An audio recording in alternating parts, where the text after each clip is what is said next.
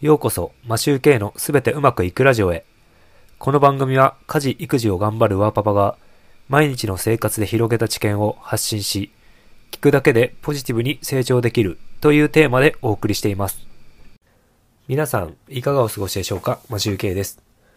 今回は継続するためのコツというお話をしたいと思います。皆さんは現在何か継続されているものはありますか？先日習慣を臨機応変に対応するメリットというお話をしました。どういった内容だったかというと、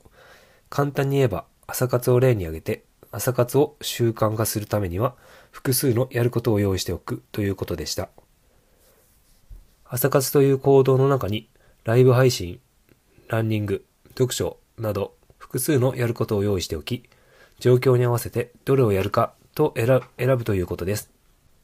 習慣を一つに縛らなければいけないわけではないので、考え方を変えてみてみましょうということです。さて、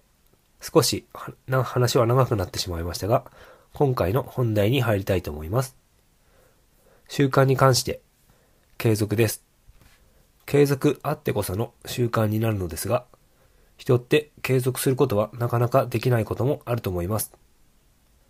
継続力がないという悩みも持ってる人も少なくないとは思います。それでも継続ができる方法というかコツがあるので共有したいと思います。それはどんなコツかというと、物足りないと思うくらい緩く継続することです。どういうことかというと、例を挙げてみます。例えば、筋トレをする習慣を身につけるとした場合、腕立て伏せを1日1回するというくらい緩く設定します。1回やって何の意味があるのって思うかもしれませんが、これが重要で、ある程度腕立て伏せができる人に関しては、1回やっても全然物足りないと思います。腕立て伏せをあんまりやったことがない人でも、それでも1回くらいはできるんじゃないでしょうか。腹筋でもスクワットでも一緒です。なぜここが重要かというと、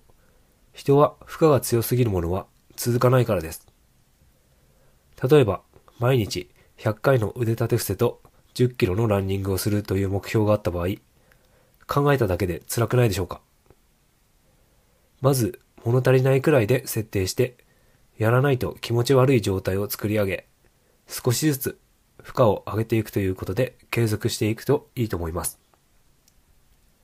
毎日1回でもやるという成功体験を積み重ねることにもなりますし、スケジュール帳にも記録しておけば、1ヶ月、2ヶ月と継続すると、チェックで埋まっていくことで見える化できるので、やらなければ気持ち悪い状態、つまり継続できることにつながります。僕もランニングするときは1回5キロを走っていたんですが、それでも気持ちがだんだん辛くなってきたので、今は